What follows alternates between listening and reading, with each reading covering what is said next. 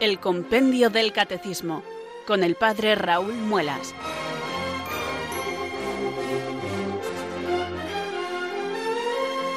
Muy buenas tardes, queridos oyentes de Radio María. Son las 4, las 3 en Canarias. Aquí comienza una nueva edición del programa El Compendio del Catecismo de la Iglesia Católica. Reciban desde Talavera de la Reina un saludo muy cordial del Padre Raúl Muelas, que un día más les habla desde estos micrófonos de Radio María, la radio de la Virgen, la fuerza de la esperanza. Sed todos bienvenidos.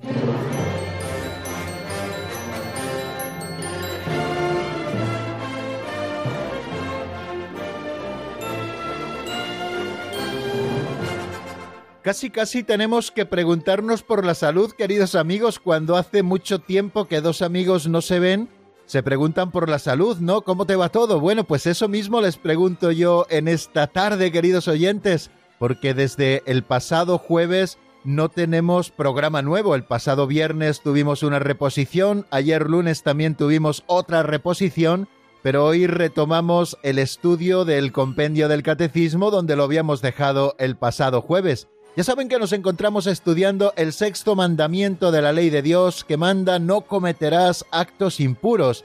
Ya hemos visto algunos números de este mandamiento sexto de la ley de Dios, que es el tercero de los que aparecen en la segunda tabla del Decálogo. El primero y el segundo ya los hemos estudiado, corresponden al cuarto mandamiento de la ley de Dios, honrarás a tu padre y a tu madre, y corresponde también el segundo al quinto mandamiento de la ley de Dios, que es no matarás y estamos con este tercer mandamiento de esta segunda tabla que reza así, no cometerás actos impuros. Ya hemos estado viendo algunos de los asuntos que se tratan y vamos a continuar, si Dios quiere hoy, estudiando otros nuevos.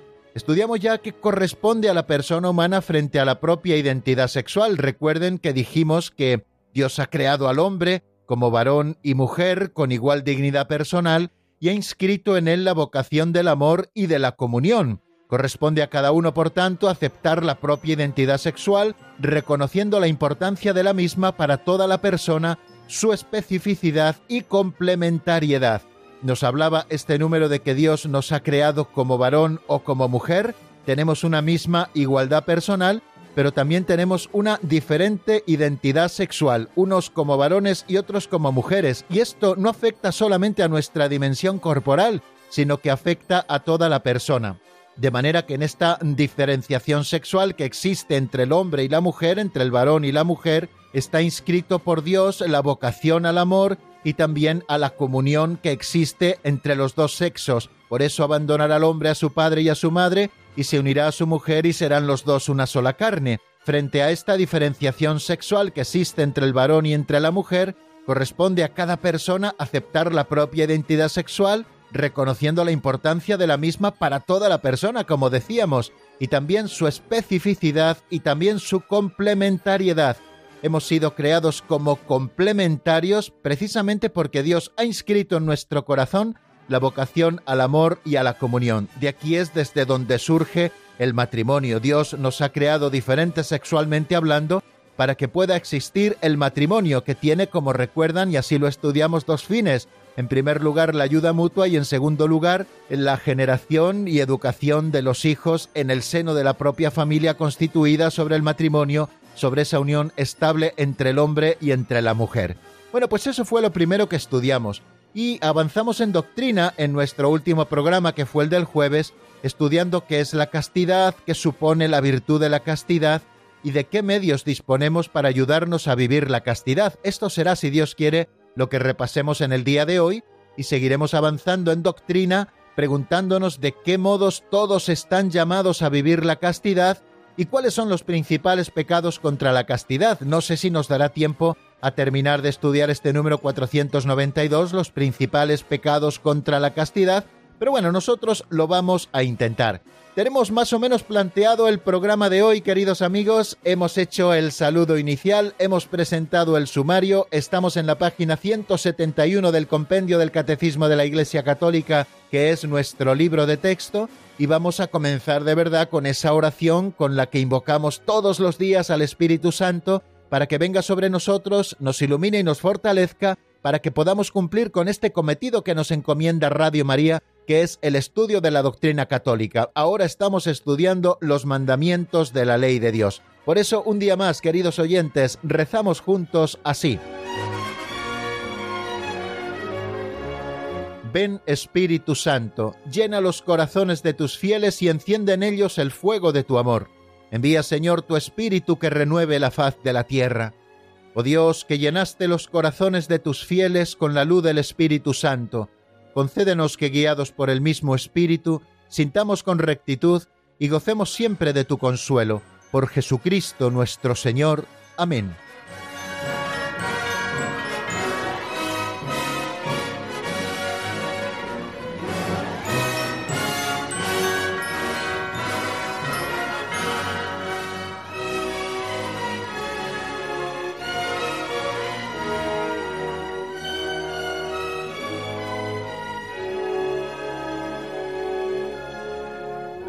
Continuamos, queridos oyentes, en el programa El Compendio del Catecismo de la Iglesia Católica y damos un pequeño salto al segundo momento de nuestro programa. Es la sección titulada Pinceladas de Sabiduría.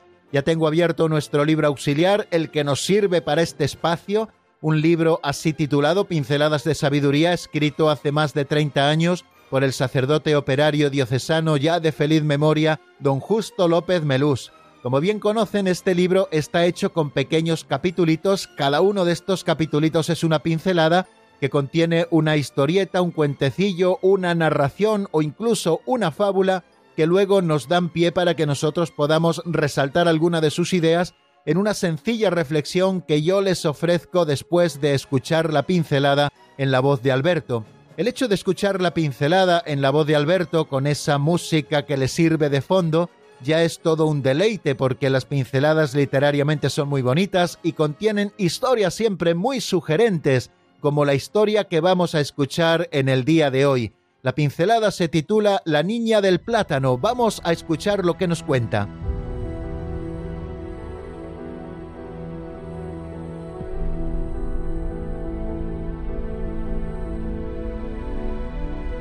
La niña del plátano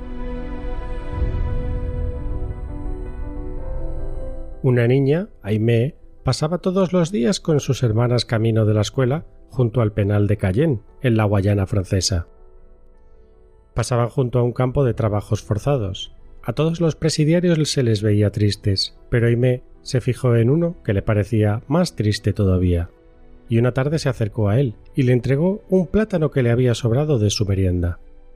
La escena se repetía todos los días, y así durante semanas y meses. El hombre ya no estaba triste. Pero un día la familia de Aimé fue trasladada a Burdeos. Al despedirse, el presidiario le entregó un papelito. Mira, soy de Burdeos. Lleva estas líneas a mi familia. Pasó el tiempo y a los veinte años Aimé quiso hacerse religiosa. Un día descubrió en un bar a su amigo. Se abrazaron. Sabía que te encontraría, le decía su amigo. Quiero regalarte el vestido de bodas. Cuando Aimé le dijo que quería hacerse religiosa, él se empeñó en regalarle el vestido blanco para la profesión. Y allí estuvo él, cerca de ella, como en Cayenne.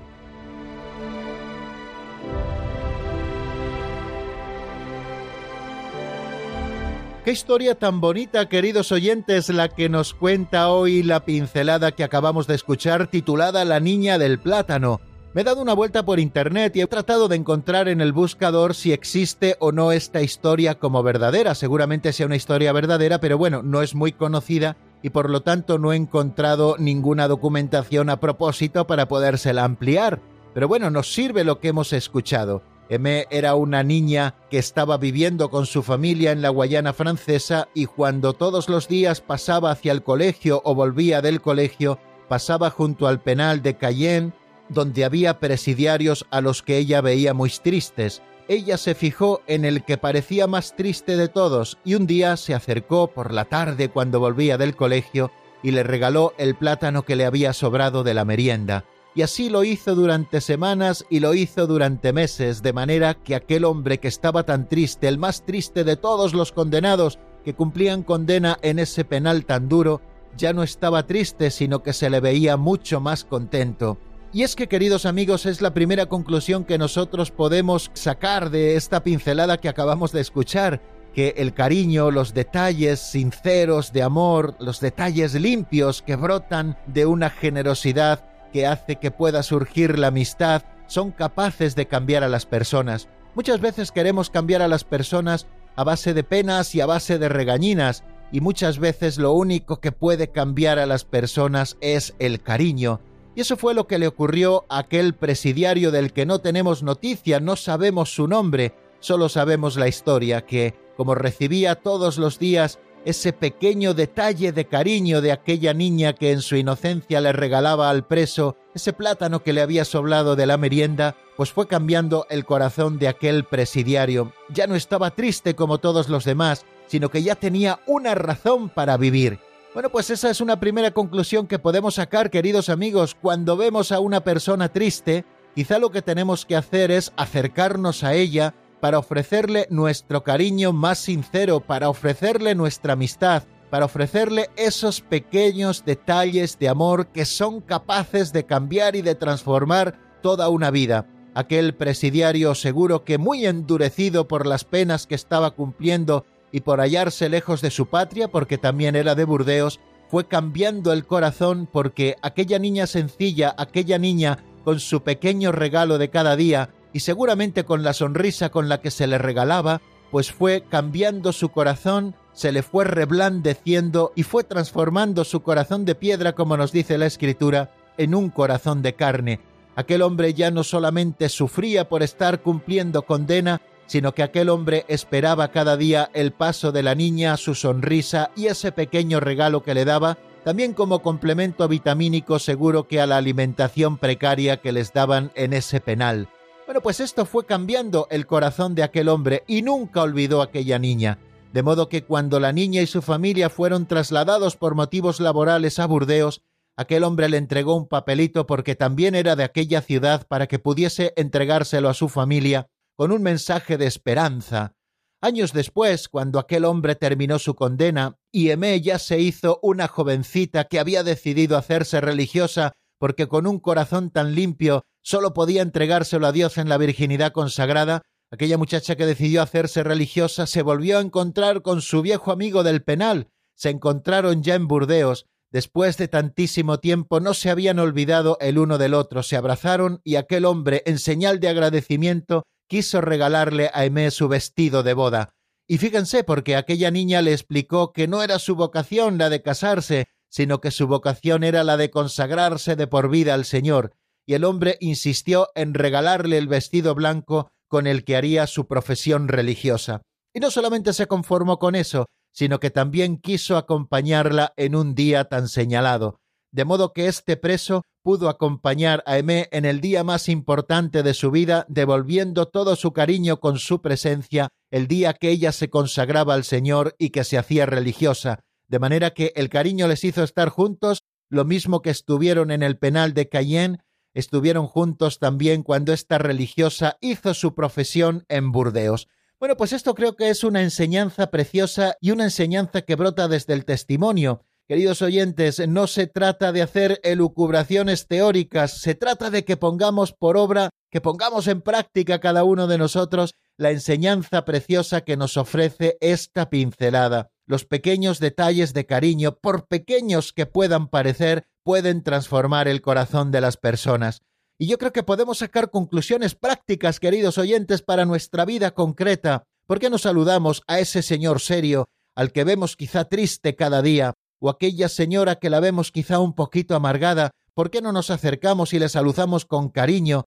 Quizá estos pequeños detalles, aunque al principio no sean bien recibidos, puedan ir transformando el corazón. Es el valor infinito que tiene la gratuidad. Así actúa Dios con nosotros, por eso nos pide ser como niños, porque Dios cada día se nos está regalando y nos está regalando sus gracias, y solo los que tienen un corazón de niño son capaces de admirarse y de agradecer los pequeños y grandes regalos que Dios nos hace cada día, y podemos aprender preciosamente a aceptar los regalos de Dios si somos capaces también de imitar a Dios haciéndonos regalos entre nosotros, y no grandes regalos o regalos materialmente muy costosos, sino el pequeño regalo de una sonrisa que puede transformar el corazón.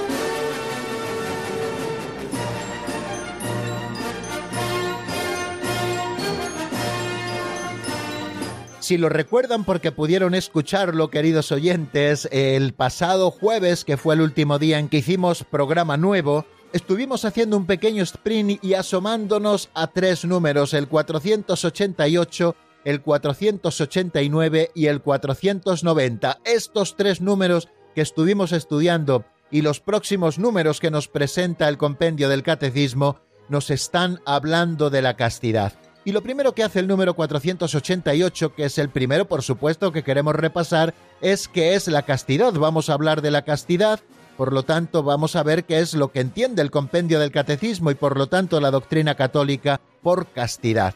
Y nos dice que la castidad es la positiva integración de la sexualidad en la persona.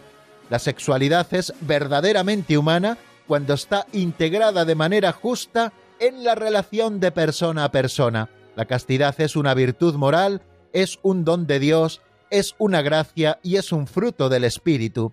Me gustaría resaltar esto último con lo que termina el número 488.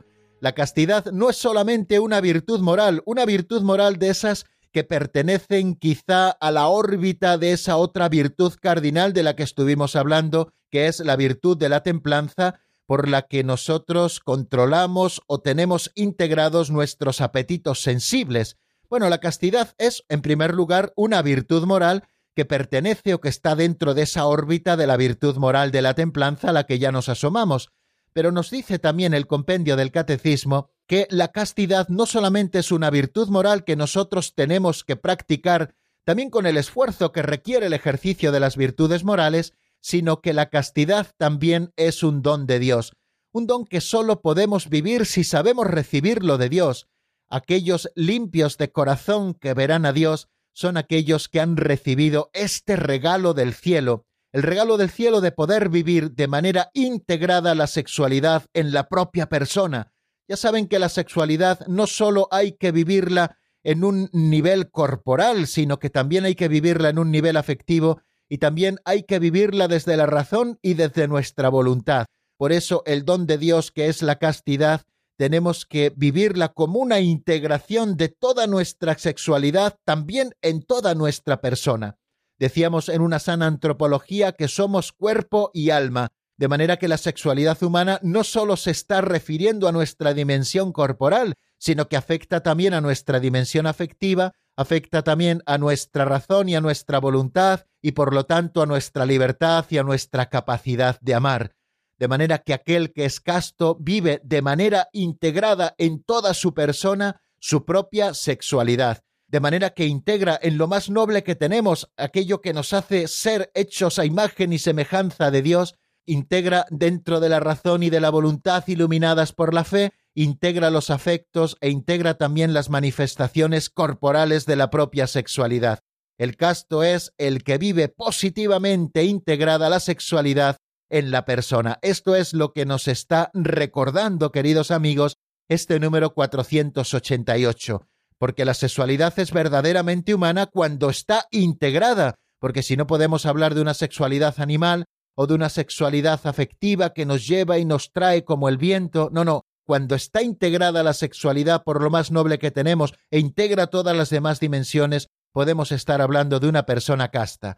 Porque la castidad, recordémoslo, es una virtud moral, pero también es un don de Dios, que Dios se lo regala a los sencillos y a los que se esfuerzan por vivir también la virtud moral de la castidad. Pero nos dice que también es una gracia. Una gracia es un don gratuito que Dios nos hace para poder vivir de una manera plena, de manera que aquella persona que es casta, que busca la castidad, que recibe esta gracia de Dios como un don, puede vivir esa plenitud que nos da la positiva integración de la sexualidad en la persona. Es una persona que no está dividida, sino que es una persona que vive esa integración personal, la unidad de vida a la que hemos llamado tantas veces. y también nos dice que la castidad es un fruto del Espíritu Santo. Cuando se nos da en la Sagrada Escritura, en la carta de San Pablo, cuáles son los frutos del Espíritu Santo, la alegría, la paz, la longanimidad, todos aquellos que estuvimos recordando, también se nos dice que la castidad es un fruto del Espíritu Santo.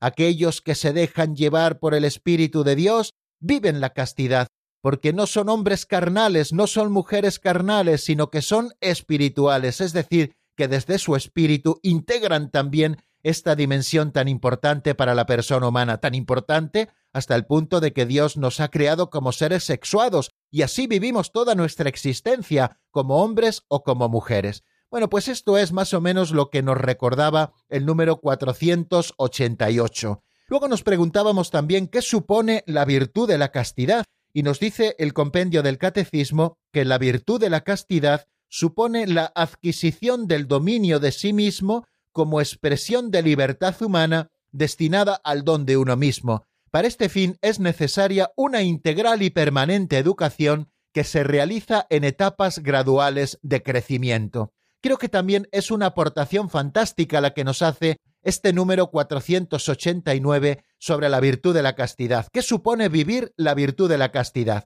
Y nos dice en primer lugar que vivir esta virtud supone adquirir el dominio de nosotros mismos.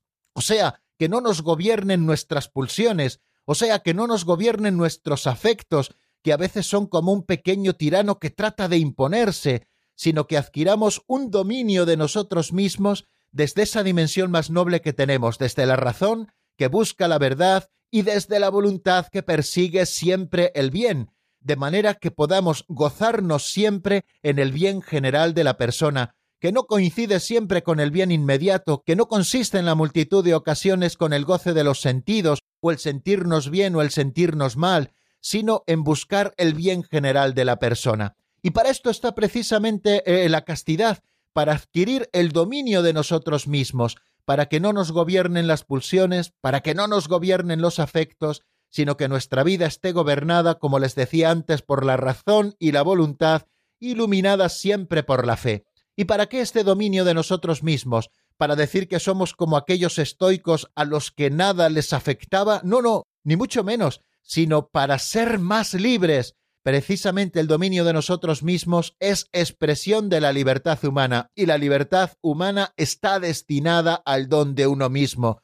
No hemos sido creados como islas para vivir egoístamente centrados en nosotros mismos, sino que hemos sido creados para la entrega, y lo decíamos también al hablar de esa diferenciación sexual entre el hombre y entre la mujer. Allí está inserto porque Dios nos ha creado varón y mujer con igual dignidad, allí está inserto nuestra vocación al amor y nuestra vocación en la comunión, y sólo aquel que es dueño de sí mismo puede entregarse verdaderamente desde el dominio de uno mismo, con absoluta libertad, de manera que la castidad se convierte en expresión de esa libertad humana destinada al don de uno mismo. Y bien, para este fin, para poder adquirir la virtud de la castidad, es necesaria una integral y permanente educación. Tenemos que saber educarnos en el ejercicio de las virtudes. Hablábamos, referido también a otras cosas, que no se trata tanto de educar en valores, sino de educar en virtudes, y las virtudes son esas escaleras que nos permiten subir sus peldaños para ir adquiriendo en nosotros los verdaderos valores permanentes, los que brotan del Evangelio, pero para ello tenemos que educarnos en la virtud. Y lo mismo ocurre, queridos amigos, cuando hablamos de la virtud de la castidad.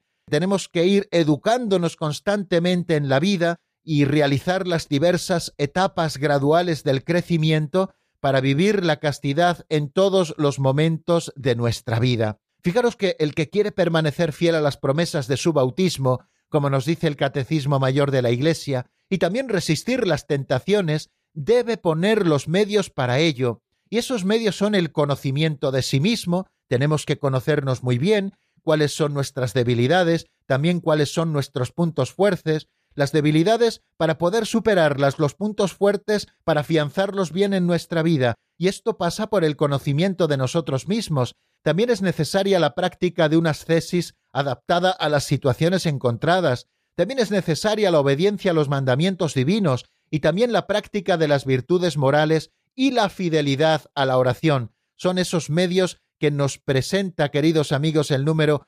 489 y su referente del Catecismo Mayor para poder ir creciendo poquito a poco en esa permanente educación, para tener esa integración grande de la que nos habla el número 488, la positiva integración de la sexualidad en la persona. Nos decía San Agustín que la castidad nos recompone y nos devuelve a la unidad que habíamos perdido dispersándonos.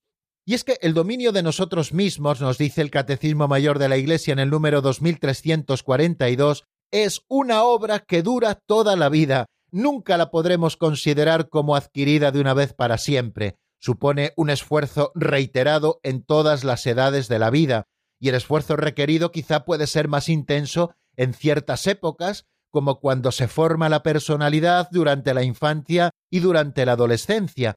¿Cuántas veces hemos pedido en nuestra oración que Dios conserve la inocencia de los niños, que guarde también de todas influencias negativas en este sentido a nuestros adolescentes, porque son momentos claves de la vida en los que se van formando quizá los fundamentos que luego viviremos siempre. Por eso quizá el esfuerzo requerido puede ser más intenso en ciertas épocas como cuando se va formando la personalidad, según decíamos, durante la infancia y durante la adolescencia. La castidad tiene unas leyes de crecimiento. Este pasa por grados marcados, quizá a veces por la imperfección y muy a menudo por el pecado. Pero fijaros lo que nos dice Familiaris Consorcio del Papa Juan Pablo II en el número 34. Pero el hombre, llamado a vivir responsablemente el designio sabio y amoroso de Dios, es un ser histórico que se construye día a día con sus opciones numerosas y libres. Por eso él conoce, ama y realiza el bien moral según las diversas etapas de su crecimiento. Y eso también nos lleva a pensar que la castidad eh, representa una tarea eminentemente personal y que implica también un esfuerzo cultural. Por eso, desde nuestro ser cristianos tenemos que ir impregnando la cultura de esta virtud de la castidad pues el desarrollo de la persona humana y el crecimiento de la sociedad misma están mutuamente condicionados. La castidad supone el respeto a los derechos de la persona, no instrumentalizarla nunca y en particular el de recibir una información y una educación que respeten las dimensiones morales y espirituales de la vida humana. Queridos amigos, ojo con aquellas ideologías, y estoy hablando especialmente de la ideología de género que pretende vendernos gato por liebre y que está impregnando toda nuestra cultura precisamente no de la virtud de la castidad, sino por unas ideas que aparentemente tratan de potenciar el libertinaje, que está pervirtiendo en muchos casos la infancia y la adolescencia, creando unos males que acompañarán a las personas durante toda su vida. Y luego también eh, nos preguntábamos en el número 490 de qué medios disponemos para ayudarnos a vivir la castidad, medios importantísimos que tenemos que poner por obra para que la castidad sea una realidad en nuestras vidas, por muy difícil que nos pueda parecer vivirlo. Ya sabéis que hay cosas que son imposibles para los hombres, pero que Dios las puede todas. Por eso hablábamos de que la castidad es una virtud moral, pero hablábamos también de que la castidad es un don de Dios, de que la castidad es una gracia y de que la castidad también es un fruto del Espíritu Santo. Nos dice el compendio en el número 490, y así lo repasábamos, que son numerosos los medios de que disponemos para vivir la castidad. ¿Cuáles son esos medios? La gracia de Dios, tenemos que vivir en gracia de Dios, y nos referimos a la gracia habitual, y también nos referimos a recibir todas esas gracias actuales que Dios nos concede para poder vencer la tentación del pecado de lujuria en los momentos de nuestra vida. También es un medio importantísimo la ayuda de los sacramentos, aquel que se alimenta con la Eucaristía, aquel que pide perdón a Dios con mucha frecuencia en el sacramento de la penitencia, está poniendo los medios fundamentales para la vivencia de la castidad. También es necesaria la oración, una vida de intimidad seria y profunda con el Señor, y el conocimiento de uno mismo, como estábamos diciendo hace un momento, y la práctica de una cesis adaptada a las diversas situaciones, y el ejercicio de las virtudes morales, porque al final las virtudes morales se dan en racimo, no podemos vivir una virtud y olvidar las otras tres, o vivir dos y olvidarnos de otras dos. Tenemos que vivir todas las virtudes morales y ejercitarnos en las virtudes morales. En particular nos dice en la virtud de la templanza que busca que la razón sea la guía de las pasiones. Pues amigos, aquí tenemos estos medios que la Iglesia nos pone hoy y que ha puesto siempre para que nosotros podamos vivir esta virtud importantísima que es la virtud de la castidad. Pues aquí dejamos, queridos amigos, el repaso de lo que vimos en nuestro último programa y si me lo permiten vamos a detenernos un momentito en la palabra y les voy a ofrecer un tema musical, en este caso de Juan Pablo Alvarado, titulado Como el viento, sacado del álbum 5 más, para que podamos repasar en lo que hemos visto y que nos preparemos para seguir avanzando en doctrina. Les dejo con este tema de Juan Pablo Alvarado titulado Como el viento.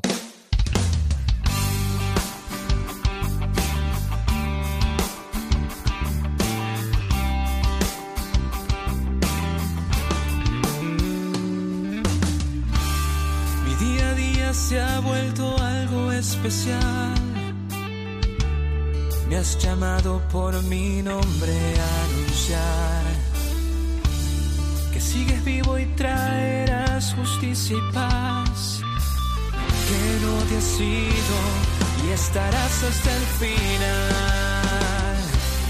He reconocido tu voz, me has hecho parte de tu rebaño, buen pastor.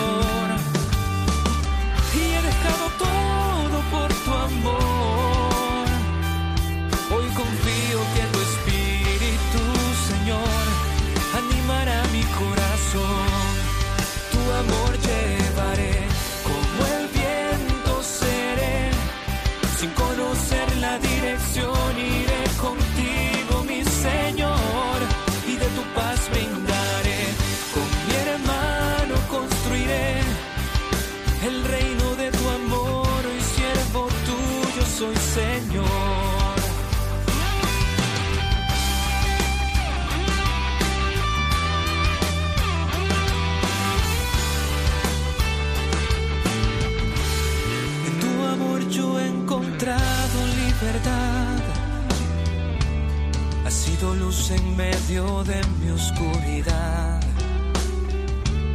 En ti mi corazón por siempre vivirá. Tú eres vida, eres camino y verdad. He reconocido tu voz. Me has hecho parte en tu rebaño, buen pastor. Y he dejado todo por tu amor. Hoy confío que tu espíritu, Señor, animará mi corazón. Tu amor llevaré, como el viento seré. Sin conocer la dirección iré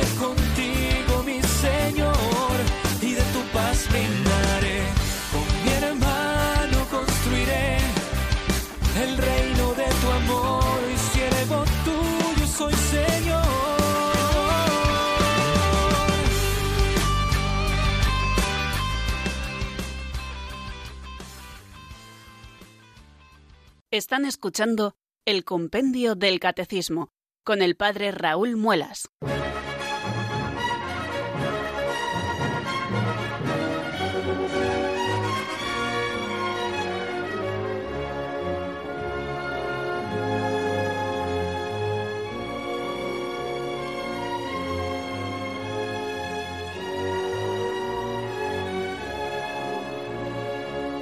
Continuamos, queridos oyentes, en la sintonía de Radio María. Estamos en el programa El Compendio del Catecismo, como hemos escuchado en esa locución, y desde Talavera de la Reina, un día más les está hablando el Padre Raúl Muelas, y juntos estamos abriendo el Compendio del Catecismo. Les propongo que se asomen ahora al número 491, que es el siguiente al que nos vamos a asomar para avanzar en doctrina.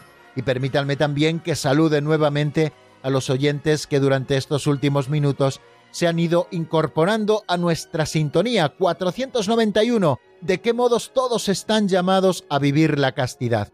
Hemos hablado de varias cosas, como hemos repasado hace un momento, qué es la castidad, qué supone vivir la castidad y de qué medios disponemos para ayudarnos a vivir la castidad. Pero ahora vamos a hablar de los modos concretos de vivir la castidad, de qué modos todos están llamados a vivir la castidad. Hay diferentes estados de vida y por lo tanto la vivencia de la castidad será diferente en cada uno de esos estados de vida. Y de esto nos va a hablar precisamente el número 491. Escuchamos la respuesta en la voz de Marta Jara.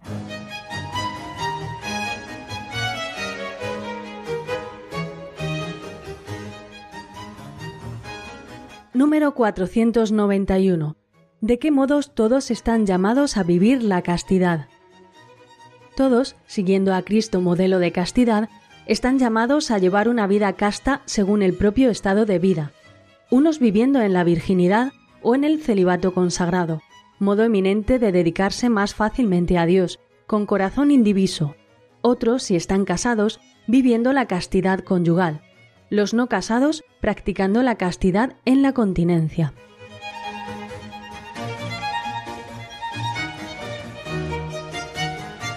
Bien, acabamos de escuchar lo que nos ha dicho el número 491 a la pregunta de qué modos todos están llamados a vivir la castidad. Quiere decir que todos estamos llamados a vivir la castidad, que no es solamente cosa de religiosos, ni es cosa solamente de sacerdotes célibes, ni es solamente cosas de solteros, sino que también es cosa de casados, es decir, de todos, todos los bautizados estamos llamados a vivir la virtud de la castidad y a recibir este don de Dios, un don que se manifiesta en cada uno de ellos de manera diferente. Y hemos escuchado lo siguiente, todos, siguiendo a Cristo modelo de castidad, están llamados a llevar una vida casta según el propio estado de vida, unos viviendo en la virginidad o en el celibato consagrado, modo eminente de dedicarse más fácilmente a Dios, con corazón indiviso. Otros, si están casados, viviendo la castidad conyugal, los no casados practicando la castidad en la continencia. Bueno, pues creo que está preciosamente resumido, queridos amigos, todo lo que nos quiere explicar la doctrina católica a propósito de los modos de vivir la castidad. La primera afirmación que nos hace es que todos estamos llamados a vivir la castidad porque todos tenemos que imitar a Cristo, que es modelo de castidad. Nuestro modelo siempre es Cristo, en todas las cosas. Es nuestro modelo de oración, es nuestro modelo para vivir la humildad, es nuestro modelo para llevar la cruz. También Cristo es nuestro modelo de castidad. Cristo vivió como pobre, casto y obediente. Luego tenemos que tener a Cristo como modelo de castidad. Cristo ha venido a revelar al hombre lo que es el propio hombre, también en esta vivencia de la sexualidad, practicando la virtud de la castidad. Estamos llamados todos, por tanto, a llevar una vida casta, pero cada uno según su propio estado de vida. Y nos especifica preciosamente el compendio del catecismo cuáles son esos estados de vida. Nos dice que para los que viven la virginidad o el celibato consagrado, hay un modo de vivir la castidad, que es mediante la continencia perfecta para dedicarse más fácilmente a Dios con corazón indiviso. La virginidad consagrada o el celibato no lo utilizamos como sinónimos, pero en este caso casi casi lo estamos utilizando como sinónimos, es entregar a Dios aquella parte del corazón, por definirlo de alguna manera, que solo se le entrega a otra persona. Es la dimensión esponsal del corazón. La virginidad consagrada o el celibato es, queridos amigos, entregar a Dios aquella parte del corazón que sólo se le entrega a una persona, es decir, la dimensión esponsal del corazón entregársela a Dios. Por eso, aquel que vive la virginidad o el celibato consagrado se dedica más fácilmente a Dios con corazón indiviso, porque le ha entregado todo lo que hay en su corazón, se lo ha entregado a Dios. Bueno, pues quien ha recibido esta vocación a la virginidad o al celibato consagrado debe vivir la castidad con la continencia perfecta, es decir, con el no ejercicio de la genitalidad, sino integrando toda la corporalidad y toda la afectividad en Dios, que es nuestro bien supremo para el que hemos sido llamados. Recuerden que la virginidad y la consagración son también una vocación a la que Dios nos llama, de manera que si Dios nos llama a desposarnos con Él, Todas las potencias de nuestro ser tienen que ser para Dios, vivir con corazón indiviso. Y vivir con corazón indiviso en este momento quiere significar que nuestra razón y nuestra voluntad se entregan absolutamente a Dios, siendo libres para entregarnos, que nuestros afectos se centran en Dios y que amamos a las demás personas, pero siempre desde Dios, no nos quedamos en las demás personas y que también vivimos toda nuestra corporalidad para Dios, es decir, la continencia perfecta. Luego nos habla de otra vocación también importantísima en la Iglesia y quizá la más numerosa, que es la vocación al matrimonio, a estar casados. Bueno, pues los que están casados también deben vivir una vida casta, viviendo la castidad conyugal, es decir, vivir el recto orden de la genitalidad y de la afectividad precisamente con su esposo, con su esposa, porque ellos no están llamados a la continencia perfecta, sino a la unión íntima de los esposos que es, y así lo decimos, un acto cuasi sacramental, de manera que un matrimonio no es absolutamente indisoluble hasta que no se ha producido después del matrimonio rato, es decir, celebrado ante el ministro sagrado, no es absolutamente indisoluble hasta que no se ha producido la consumación, es decir, hasta que los esposos se han unido el uno al otro sexualmente de una manera íntegra abiertos a la vida.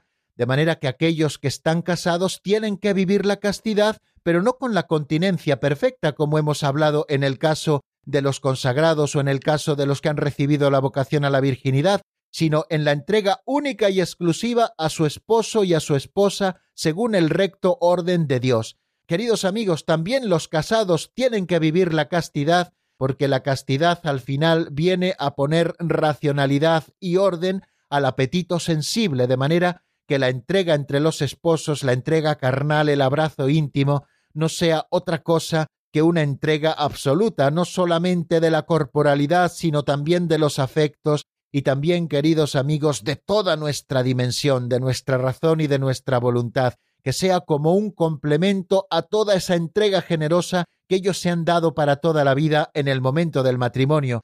Por eso la Iglesia habla de que sólo son lícitas las relaciones sexuales en el seno del matrimonio, no porque quiera coartar no sé qué libertades, sino porque verdaderamente en este camino está la auténtica senda de la verdadera libertad.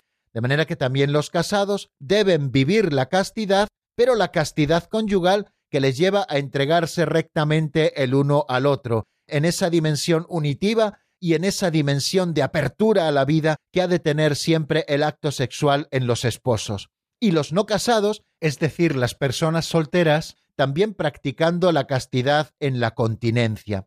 Todos aquellos que no están casados estamos llamados a vivir la castidad en la continencia, es decir, la continencia perfecta. También los novios, también los novios. Los novios están llamados a vivir la castidad en la continencia, y precisamente en esta prueba han de ver un descubrimiento del mutuo respeto un aprendizaje de la fidelidad y de la esperanza de recibirse el uno al otro y el otro de Dios, y reservarán para el tiempo del matrimonio las manifestaciones de ternura específicas del amor conyugal.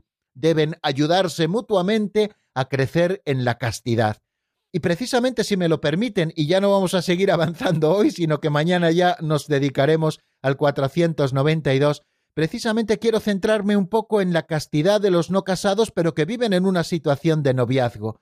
Quizá estamos viviendo en una cultura en que se ha generalizado, lo primero, eh, las relaciones sexuales casi casi desde el minuto cero de la relación de noviazgo, y a veces incluso desde antes de la relación de noviazgo. Fijaros, yo puedo deciros por mi propia experiencia, no la experiencia personal, evidentemente, sino por mi propia experiencia sacerdotal, de tratar ya a muchas personas y de acompañar a muchas personas ya a lo largo de estos casi 24 años de sacerdocio que se cumplirán próximamente, bueno, pues ya he acompañado a muchas personas, a muchos matrimonios, a muchos novios, a muchas parejas que iban caminando hacia el matrimonio, les he acompañado. Y les he de decir que mi experiencia es que existe el noviazgo, y por noviazgo entiendo la unión de dos vidas que son dos personas que van confluyendo el uno al otro, que van adaptando sus costumbres el uno al otro, que se van aceptando como son, que van creciendo espiritualmente, que juntos se acercan al Señor, que van formando de dos vidas una sola, teniendo un proyecto común, que luego ya se consagra en el momento del matrimonio. Bueno, pues el noviazgo, que es ese trabajo importantísimo de discernimiento,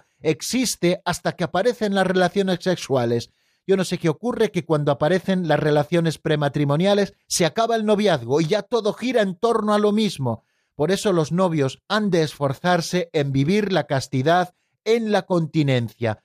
Es también una manera de fortalecer desde el sacrificio ese noviazgo para poder tener luz y saber si Dios quiere para ellos el que se casen con esa otra persona y si Dios les quiere en esa vocación tan excelsa y tan santa en la Iglesia, pero han de fortalecerla precisamente en la continencia y en una castidad vivida gozosamente. Esto es imposible de vivir, queridos amigos, si no se ponen unos medios muy importantes y muy serios. Por ejemplo, yo suelo decir que los novios pues deben cuidar eh, el tema del quedarse solos, porque normalmente son personas jóvenes que se gustan mucho el uno al otro, que tienen también la fuerza de la pasión dentro, que llevan también el hombre viejo aunque puedan vivir en gracia y es ponerse en peligro. Por eso han de cuidar los medios, de no estar solos en lugares que les puedan llevar al pecado, de no hacer determinadas actividades que no son propias de novios, aunque ahora se vean como lo más lógico del mundo. Nos vamos solos de vacaciones, cogemos una sola habitación en el hotel, bueno, intentamos dormir y no que no pase nada. Todo esto es ponerse en peligro, queridos amigos, y ponerse en peligro de caer gravemente en pecados que les van a afectar luego para la vivencia de ese noviazgo en el Señor. Por eso creo que tenemos que ser exquisitos, o tenéis que ser exquisitos, queridos novios, en la vivencia de todo esto, de poner los medios necesarios para poder vivir la castidad en este estado de vida que todavía es de soltería, aunque ya estéis comprometidos el uno con el otro. Ya llegará el matrimonio, ya llegará el momento de la entrega. Fortaleced vuestro noviazgo en la castidad, porque es también una prueba en la que habéis de ir descubriendo el mutuo respeto, el aprendizaje de la fidelidad, la esperanza de recibirse el uno y el otro de Dios. Sois el uno para el otro un regalo de Dios. No os instrumentalicéis, no os busquéis a vosotros mismos, sino que guardad mucho, cuidad mucho los medios para vivir la castidad, y luego vuestro matrimonio será mucho más feliz, os lo digo no porque me den comisión por decirlo, sino porque estoy perfectamente convencido de que este camino que os estoy presentando es un camino de felicidad, de libertad para la propia entrega el día en que consagréis vuestro amor delante de Dios nuestro Padre con el sacramento del matrimonio. Y bueno, y nosotros que nos las prometíamos muy felices, también intentándonos asomar al número 492, pues nos encontramos con que se nos ha acabado nuestro tiempo y que no podemos, queridos amigos, asomarnos a ese número, pero ya le veremos mañana si Dios quiere. Vamos a detenernos un momentito en la palabra, voy a ofrecerles nuestro número de teléfono de directo por si ustedes quieren llamarnos, es el 910059419, 910059419, y ustedes pueden ir marcando este número de teléfono para hacernos alguna consulta o para eh, también compartir con nosotros vuestra experiencia mientras escuchamos al menos algunos compases de un tema titulado Rostro Sufriente de la hermana Lidia de la Trinidad. Lo escuchamos y enseguida estamos nuevamente juntos en el 910059419.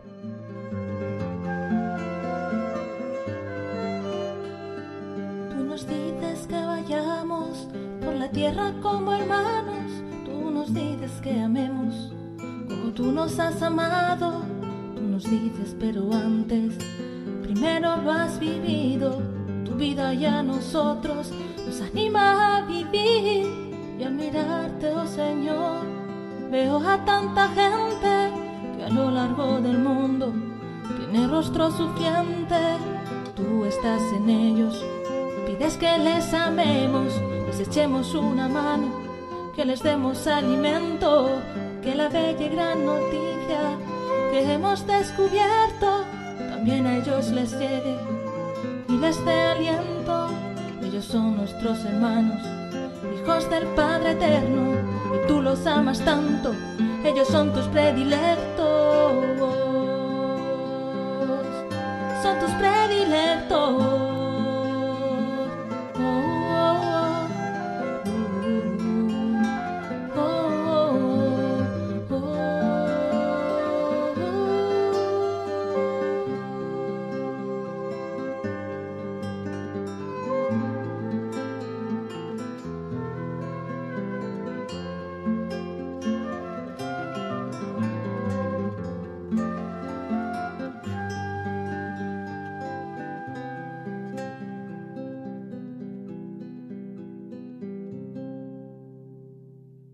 Están escuchando el Compendio del Catecismo con el Padre Raúl Muelas.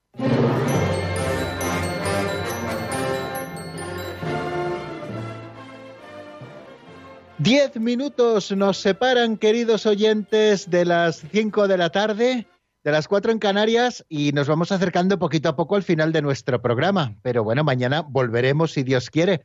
Pero nos queda eh, esta sección tan interesante eh, que construyen también ustedes, queridos amigos, llamando al 910059419.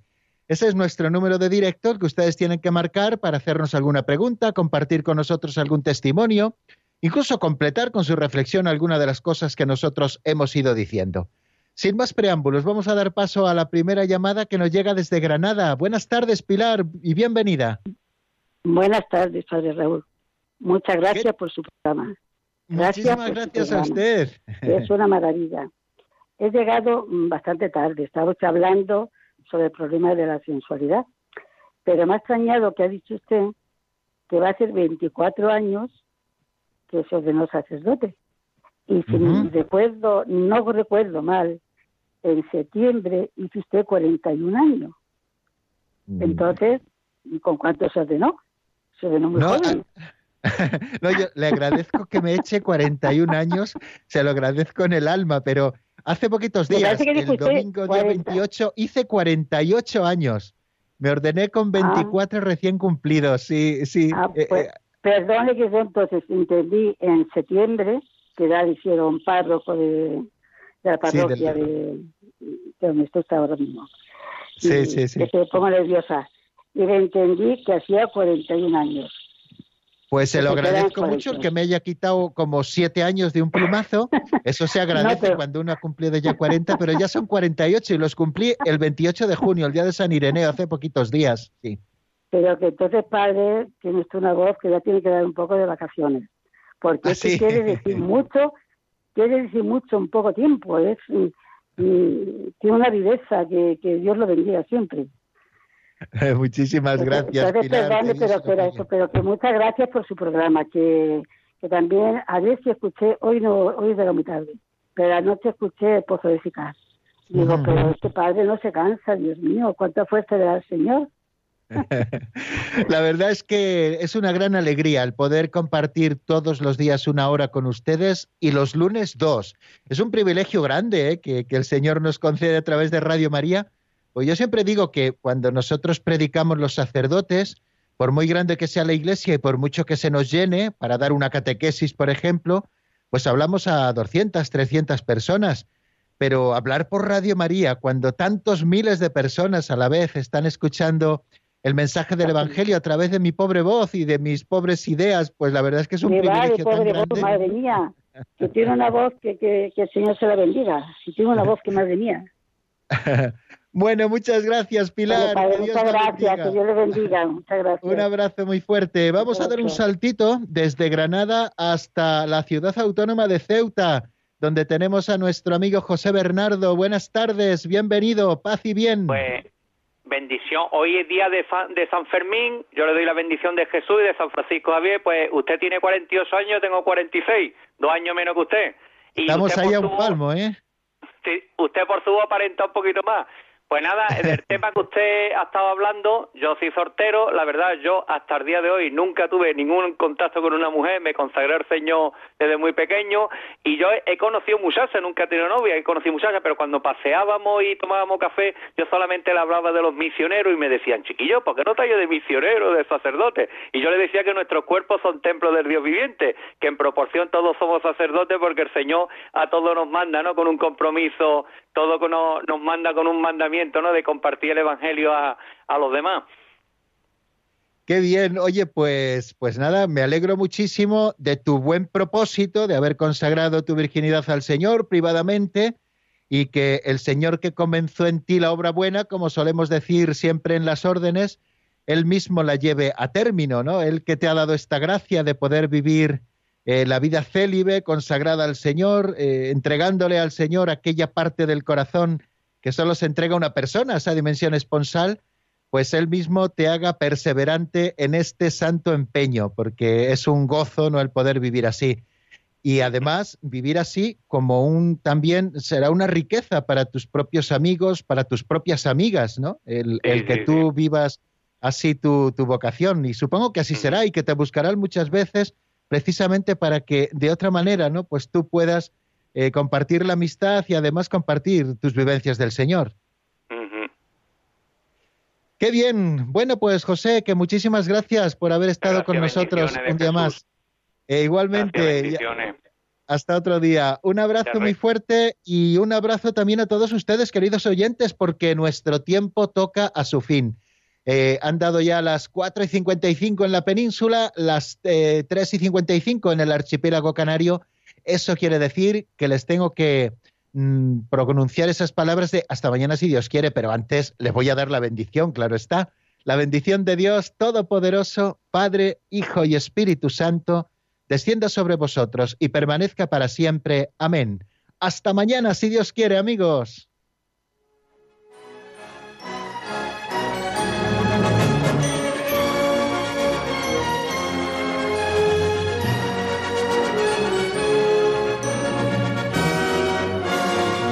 El Compendio del Catecismo con el Padre Raúl Muelas.